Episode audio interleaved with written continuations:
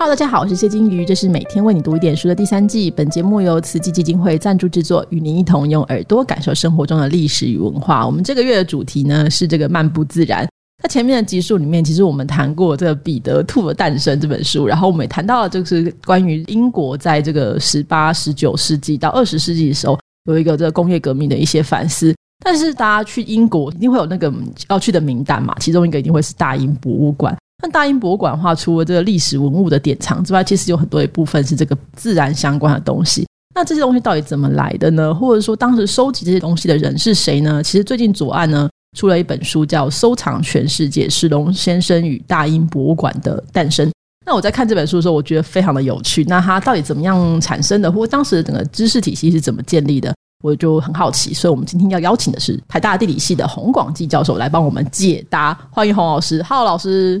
Hello，金云好，Hello，大家好，我是洪广基老师。我们要来讨论一下哦，英国在十九到二十世纪的时候，对这个工业革命是有一些讨论的，还有对一些自然的保存运动，这时候都开始。但是这个 collecting 就收藏的这个概念，似乎更早就已经发生了，就已经诞生。能不能跟我们聊一下，就十八世纪的英国，那为什么会对这种收集全世界的这种风物产生兴趣呢？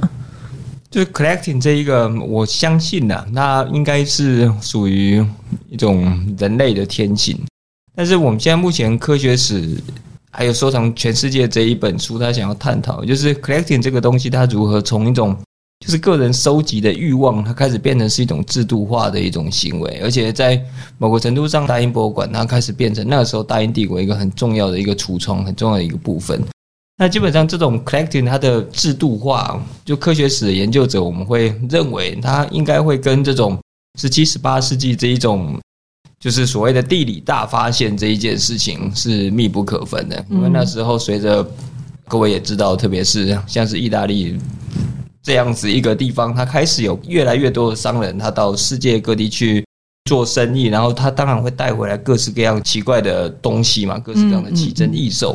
所以那个时候呢，就在这一些都市里面就开始，特别是这一些有钱人啊，这些商人就开始会在自己的这个屋子里面有一个这种珍奇屋啊，cabinet of curiosity，然后在里面呢，就是用来去收集啊，然后展示啊，然后排列啊，这一些奇奇怪怪的这一些东西。那那个时候，这一些有钱人的彼此一些很重要的交流呢，就是他们会彼此去参观自己手边的这些珍奇屋。嗯，那其实史龙呢，他就是站在这样子一个传统上来的，那就是收集全世界可以看到，他把这样子一个东西把它发挥到了极致啊。那基本上他就是 把原本其实只是绅士啊，在英国的脉络里面，绅士这个身份很重要，就是就是你自己有自己的收入，然后你可以把你的全心全意，就是把它投入到这个自然史、这个自然的道理的探究里面。这个史龙他就是把这些原本其实只是有钱人的一种休闲的这个行为，他完全把它在某个程度上，他就是给大家改头换面，他开始把它变成这是一种国家的事业，这是一种帝国的荣耀。那各位从书里面也看得非常清楚啊，就是这个大英博物馆，它虽然现在其实就是当然是英国一个非常非常重要的一个国力的机构啊，进去里面大概都不用花钱。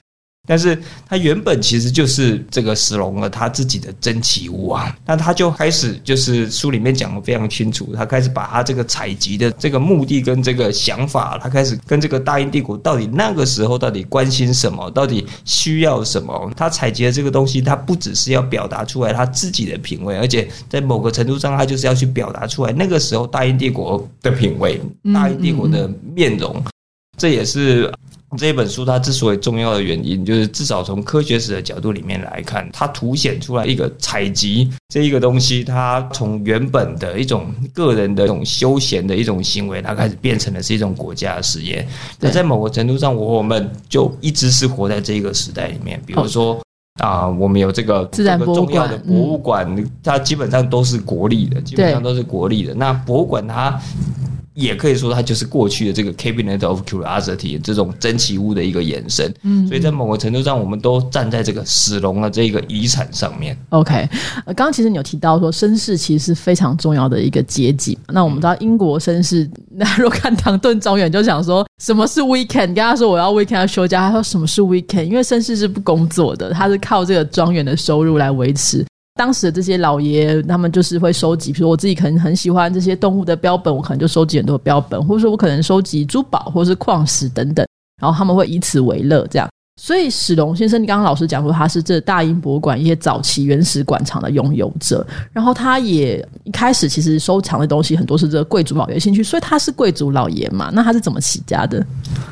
就是这一本书里面，他也有写到，就史龙他这个人之所以有趣，就是他刚好站在很多历史的这个转折的一个交汇点，就是他也不是那种严格意义下面的贵族啊。他其实是学医的。他后来之所以呢会具备这个绅士的资格，就刚刚金鱼也有提到，那个绅士很重要，就是周末就不要工作了，大概就是不要 没有工作，对，五斗米折腰，不要这样汲汲营营的在为下一餐烦恼。这就是绅士一个很重要的一个特征，一个最基本的一个定义。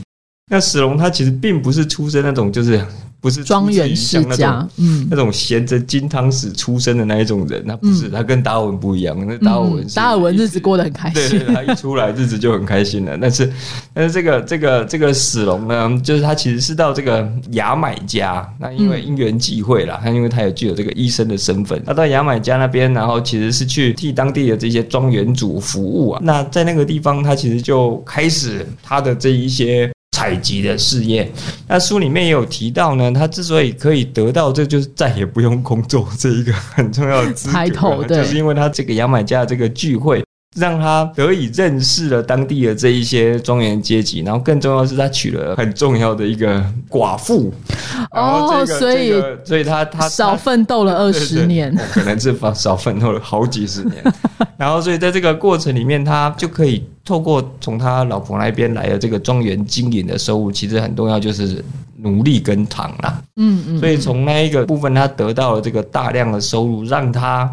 就是顿时从一个必须要为五斗米折腰，可能他们不是吃米啦，不过就是形容词，五斗面包，对，让他为这种必须为日常生活而苦恼这样子一个医生，就是那时候医生都叫 professional，就是专业。然后为这一些从这样子一个身份，然后就突然就突变成是一个 gentleman，一个 gentleman。那他其实也非常有趣的，就是书里面也讲的非常清楚啊。就所以他这样子其实是我们可以把它理解为，就是那个时候开始出现的一种 social climber，就是往上这种。你说对对，讲难听点要攀权富贵啦，但是就是他是在。这个平民或是没有那么高层的这个身份，然后往上爬的这种人，对对对对，他在某个程度上就是一个新兴的中产阶级。他不是靠他从祖先遗留下来的任何身份地位，就是攀权富贵，也是靠的是各种各样的社会对对，对他他是透过这样的方法一路一路去取得这个绅士的地位。所以他在采集了这一件事情的时候。他在规划他的采集，还有在构思他为什么要采集的时候，这一件事情他也非常有意识的，就是跟他眼中的这个僵硬的，然后为贵族为中心的死气沉沉的，不知道好好照顾自己跟安排自己生活的贵族去划清界限。嗯嗯嗯。所以呢，他的这个努力收集。的这一个采集品，它在某个程度上，它其实就反映出来那个时候一个完全不同的一个大英帝国的一个面貌。它在这里面，它其实主角是像他这样子的这一些啊努力往上爬的中产阶级，其实是商人，其实是到处跑来跑去做生意的这一些人，而不是占据在这个英国中心的这一群特权阶级。他采集的这一些东西，还有他日后希望。送国家这个大英博物馆，它就是要去表达出来这种新兴的这个 upper middle class 的这种这个英国的这个面貌。那在某个程度上也是可以理解的，因为它之所以可以。收集到这个巨大的这个收藏，在很大程度上，它就是站在这个大英帝国扩张的时候的基础设施跟它的人脉，还有它的物流之上，它才有办法。我们可以说，就是史龙他原本就是刚刚我们整理一下，就他原本是这个一般的这个平民嘛，哈，那那开始学医，学医这是一个很重要的一个 profession，然后接下来他可能去替这个一些权贵服务之后，慢慢就后来认识他老婆，就名利双收嘛。我觉得他这个。收藏，跟你说他非常喜欢这个分门别类，做了很多这种像我不觉得说是系统化的这种方式，让他这些收藏可以从个人变成一个很大的这个知识体系。所以他这个采集的方式是怎么样采集？就是他是自己去嘛？因为我们一般想到说采集东西，我们都会想到是带一个探险队啊，像那个呃丝路这种探险家带一个探险队去啊，现场挖挖完回来再去分门别类吗？还是说他是透过什么样的方式去得到这些东西的？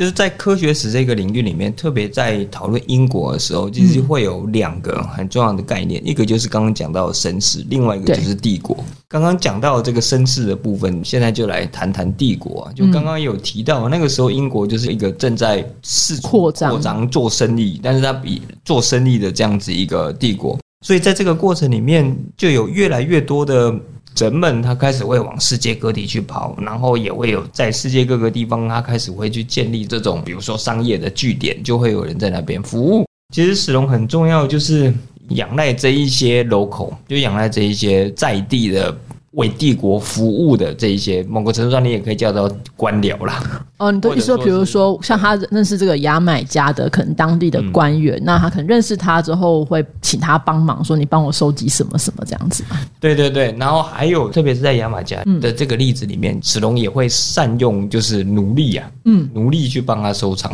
帮他到处去做采集。所以刚刚有提到，就是这整个史龙的这个采集事业，跟我们现在想象说采集就是你要派一个。探险队，然后到处去攻城略地啊！这其实不是英国风格哦，真的吗？对对对，英国它其实一直到十九世纪，甚至到达尔文的这一个时代，主要他们仰赖的这一些这种这种产品的来源，都不是透过探险的一个方式。这点让我觉得非常惊讶，因为我们做中亚史的人都一直觉得英国探险很厉害。呃，那个那个，那是后来的事情，应该是到后来了吧？对对对对对对，那个是十九快二十世纪的时候。对对对，一直到达尔文，像是十九世纪中期的时候，比如说像我们知道这些 Kew Garden 啊，或者说像这些伦敦的这个 Natural History Museum，他们这里面虽然他们会派这种专业的探险者到处去采集，但是实际上现在的研究是告诉我们，真正会拿到。稳定的，而且是高品质的、富有详细的这些时空资讯的这一些标本，其实都是仰赖这种大英帝国布局在各个地方的这一些官僚，或者说是像像是商人。那像在台湾的例子里面，最明显的例子就是这个史温侯嘛。对，对对对，这个史温侯来台湾采集，他实际上也不是任何一个自然史的机关派他来这边弄的。对。它实际上就是那个时候的一个殖民官僚嘛。那这个殖民官僚在那个时候的氛围里面，都会认为哦，就其实官僚是一个在那个时候这个绅士体系里面是一个相对低的一个身份。为什么？因为他们要拿薪水嘛。对，然后他们要被派遣嘛。如果你是这个大老爷的话，你就会派遣别人。是是是。或者你可能一下子就进来就是当那种高级总督啊，或者什么的。你坐在底下这个服务的人会比较辛苦一些。是是是。那像史文活的话，他又有另外一个劣势。就是他可能用殖民时代台湾的话来讲，就是他是一个弯身啊，他是一个出身的。OK，对对对，所以像类似像他这样子一种身份的人，你要如何打进这个上流这个阶级，如何在这个社会的阶梯上面往上爬，很重要。就是你要在你日常的这种繁重的行政事务里面去做像采集这样子一个事情。哦，采集这件事情就可以表达出来他们的品品味。说我是一个有品味的人，这样子可能寄给别人。人呢？而且可以借此啊，就是你可以去跟这一些绅士去通信。OK，而且他们跟绅士通信，现在研究也告诉我们，就是他们要做的是，比如说史文侯不会采在台湾采集到某个标本，然后就开始寄给大英博物馆，然后就跟你说：“哦，这个标本很厉害哦，很厉害，你给我多少钱？多少钱？” 不会不会干这种事情。对，它其实是一种礼物交换啊。这个石龙，这种在石龙也很善用这种东西，就是。礼物交换很重要，当然就是在中间流通的这些标本跟资讯，其实就是礼物嘛，就是你来我往，你情我愿。那礼物交换很重要，可以成立，就是交换的双方他们的身份地位是类似的。OK，所以也就是说，像史文豪或者说像史龙、养爱这些殖民官僚，当他们把这个标本啊寄给史龙或者寄给大英博物馆的时候。他们这一些人觉得哦，这个标本采集的真是好，然后开始回馈你书啊，或者是说这些采集的用具啊，或者说是啊其他的可以参考的东西，其他的参考的东西的时候，这就意味着这一些过去被认为相对低的这一些殖民官僚们，他们开始被拉进去了一个绅士的交换网络，因为 OK，他们就可以说哦，我我现在跟史龙通过信了，对某某老爷爷写信给我啦什么的，是是是，所以他们在某个程度上，他们就加入了这个绅士的社群里嗯面。嗯嗯那其实现在这个关于英国的采集的这个历史的研究，都会特别去强调这一点，就是整个英国它之所以会成为一个自然史的一个采集大国啊，很多嗯仰赖的不是可能一般想象的这种攻城略地式的，就是嗯，挖个坑啊，然后对对。也跑一跑啊，对对对，那个东西当然很重要，但是真正让这一些博物馆他们可以去拥有大量收藏跟高品质而且非常详细的这一些时空资讯，可以让它变成是一种科学的事业，其实是仰赖刚刚讲的这种殖民的体系。可是这个殖民的体系里面贯穿的还是刚刚讲的这种绅士阶级强调的这一些礼物的交换。嗯，这件事情我觉得很有趣，因为我们过去想象的就是科学家或采集家或探险家都是书呆子型的，或者是那种很冲动，像是印第安纳琼斯这样的角色。但是透过这本书或者老师刚刚分享，我们发现他们其实还蛮会这个搞朋友，很会交配这样。你透过这个搞博的过程当中，当时这个科学史的体系就慢慢建立，或他自己个人的这个知识体系也慢慢建立起来。因为毕竟你想他在殖民地，你跟他说，哎、这我们最近出了一本论文哦，那当时也不能说，那我上网看一看，也没有办法，他其实是真的必须要仰赖他在英国这些朋友帮他把它寄过来哈。但我们可以知道，说史龙他得到的这些标本或他收集的东西其实非常的多。那所以对我们来说，在书里面其实有提到，他后来这些东西去世之后就卖给了大英博物馆，然后成为大英博物馆早期的馆藏。听起来他的地位应该是非常崇高，对当时的影响力也很大。那后代的人对他的评价是如何呢？这是一个非常复杂的问题啊，就是史龙他应该我们一般都会想到，这博物馆的博物馆之父，比如我们肯定想到，啊，那会不会大英博物馆就放一个石龙或雕像，然后写说大英博物馆之父之类的这种，会有这种东西吗？这也是这个周集全世界出来的时候，他在前言里面有提到，就史龙在某个程度上，他就是一个被遗忘的死龙。哦，真的吗？对，为什么？就是他似乎是一个很有名的人，或者说用这个作者 Dale Burgo 的他的话来讲，就是你几乎在那附近，你可以看到什么死龙街啊，各式各样都是会以死龙为名，可是搞了半天，大家都不太知道他到底是谁。所以他才会起心动念呐、就是花了这个十年以上的时光来替这个史龙去写一个传记。就在某个程度上，就是这个人就是被遗忘的一个存在。那他为什么会变成这个样子呢？主要也是他就站在这个历史的这个交接点呐、所以你去讲到那个时候的这一些自然史，你大概会去讲到的是林奈，就是这种奠定这个二民法跟界门纲目科属种的这种分类体系的林奈，你会去想到。然后你也可能会想到的是 Isaac Newton，对，类似是那一些时期的人，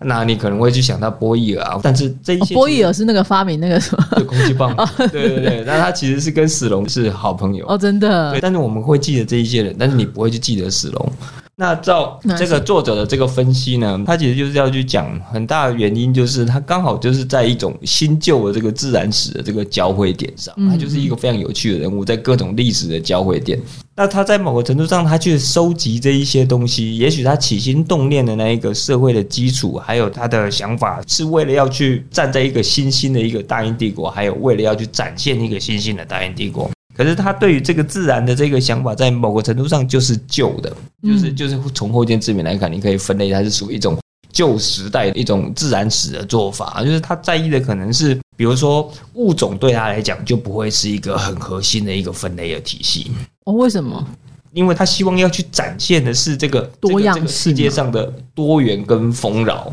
哦，你说物种，说比如说我们可能分类，比如说鸟类是分成一个种类嘛，是这个意思吗？还是就是一般的博物馆收藏，就是特别是受到像林奈他奠定的这种对啊剑门纲目科这种这种基础的话，所以物种是一个分类的的大概念嘛。嗯对那它下面会有很多 individual，比如说嗯我们现在就是几所动物门什么的，呃，不是不是，就是它会有很多 individual，比如说像我跟金鱼，我们都是属于赵林奈的是人我们都是 Homo sapiens。对可是，在某程度上，我跟金鱼就是看起来就是完全不一样。如果是我们两个这样讲，好像有点残酷。如果我们两个被收到标本，变做成标本以后收进去的时候，就是可能在这个博物馆的收藏里面，就会去找出来一个个体，然后把它指定为就是这一个物种。嗯嗯嗯，对对对对对，像一般的这些博物馆的收藏里面，除非啦，就是一些特殊的例子，但是大部分的状况就是你要去细心去找出来一个标本，然后由它来代表这个群体，物种。嗯，比如说我们看到皇帝企鹅，可能就一只大的皇帝企鹅，然后标准版这样，但它可能它皇帝企鹅群体当中，可能甚至小的或是大的，我们也不知道。对对对，那如果是像史龙的话，他就会去到处去找很多皇帝企鹅，然后他会去找各式各样奇怪的皇帝企鹅，然后全部把它都收都收，大家都一起来。那不就他们家就是充满了各种恐怖标本或者什么一大堆？对，所以这个书里面就有想到，因为它就有很多奇奇怪怪的，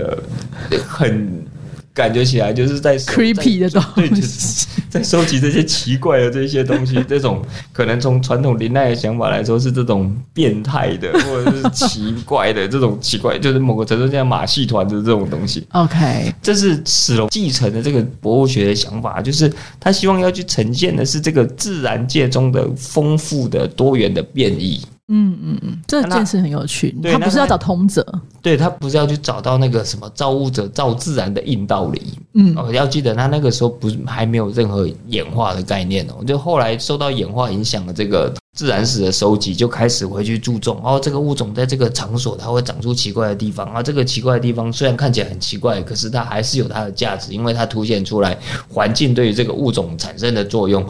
但是在史龙那个时候，他并没有这个概念，但是他在某个程度上，他也是在做类似的事情，就是他要去看这出这种 variation，这种奇妙的奇奇怪怪的变异。但是就后来这个林奈的这个想法，还有对那时候的这些所谓比较正牌的这种 natural philosopher 这种自然哲学家的想法，就是这就是一个奇怪的嗜好，就是这种钱太就是多不知道蛮蛮蛮怪咖的对。对对对，就是一个奇怪的嗜好，就是他们这一些所谓正牌的这些自然哲学家，就是我们要采集可以，可是我们要去采集，就是要去看到这个造物者造自然时候的蓝图，就是要这种颠扑不破的道理。嗯。那最重要就是我们要去找到通则。通则，即便是我们去采集标本，我们也要设法去产生出来说，哦，这个是造物者在造这个物种的时候心目中的那个原型，那个 type。哦，所以这个概念是完全不一样的。对对对对对，像他这样子到处都收，是不是变得导致他的收藏品其实蛮杂乱的？嗯。那这件事情会影响他们大家对他的评价吗？确实就是这个样子，就是他那个时候收集的时候，他开始收集的时候，其实那个时候林奈式的分类法就已经起来了。然后，在某个程度上，林奈式的分类法出来之后，那英国又是一个在史隆以后的这一些博物学家，又是一个热烈拥抱林奈式分类法的一群人。对所以在某个程度上，就是他刚好就卡住了刚好了。卡住了，就是他捐给这个大英帝国之后，然后过来继承他的这一些，然后整个学术的风潮又开始转了，就对，哦，我们现在要去走的是这个林奈式的这种分类啊，那你这些东西就是杂乱无章啊收 破烂任何的道理收破烂的，所以就开始就把它不不不，就把它移到边边去，然后就开始去追求他们更新的这一些嗯啊所谓的自然哲学。，OK，可是呢，这 e 个 l b o g e r 嗯 Del Bergo 他他要去强调，就是这样一种理解史龙的方式，其实对于这个史龙本身来说并不公平啊，就是并不公平。为什么呢？因为他其实是别的不用说，就是他在他的这个，还有他当然是他走掉以后，他的这种遗嘱的这个执行者，在这些人的这个运筹帷幄下面，才开始出现了一种大英博物馆。而且这个大英博物馆很重要，就是它奠定了这个博物馆必须要由国家来经营，必须要对于这个市民全部的开放，这样子一种博物馆经营的理念，这个东西它其实一直影响到现在。那而且就是刚刚讲的，就是林奈式的这一些分类法，还有它的这个自然哲学的概念，它当然就是我们都知道，它后来在十九世纪中叶的时候就开始被这一些演化的这些概念所影响嘛。嗯，那演化这个概念出来之后，就原本这种你要去追求这种原型的这种想法，好像所有的物种你都是可以找到一个造物者心目中最完美无缺的一个样态。这样子一个做法，它在很大程度上就被扬弃了嘛。所以后来这种强调生态学的、强调生理学的这一些博物学者，就开始会去注重这些同一个物种的个体在不同环境下面的变化，还有它们的适应。那从这一个角度来回看，就是这个死龙的收藏，在某个程度上，它就。有一个跨时代的信义，对对对，他就能够继续为现在的这一些博物学或自然史研究去提供启发。嗯，也要谢天谢地，就是这个大英博物馆后来的经营者没有把它当垃圾全部收掉，先收起来，但是没有丢掉，就是好的。对对对，所以这一些东西，但还是持续的去提供这个当代研究者各式各样的启发。那它也变成是一个很重要一个橱窗，让我们可以去窥见一个在某个程度上已经被当代遗忘的一个时代。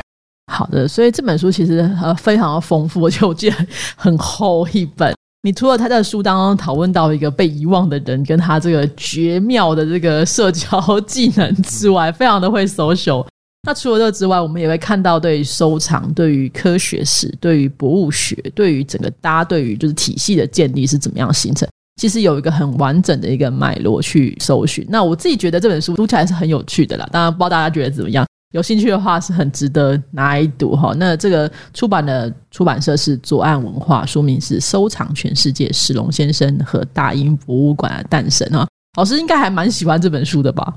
哦，是是是，我我蛮喜欢这本书，而且之前因缘际会我也认识这个作者，就是 Delbergo 老师啊，这个非常非常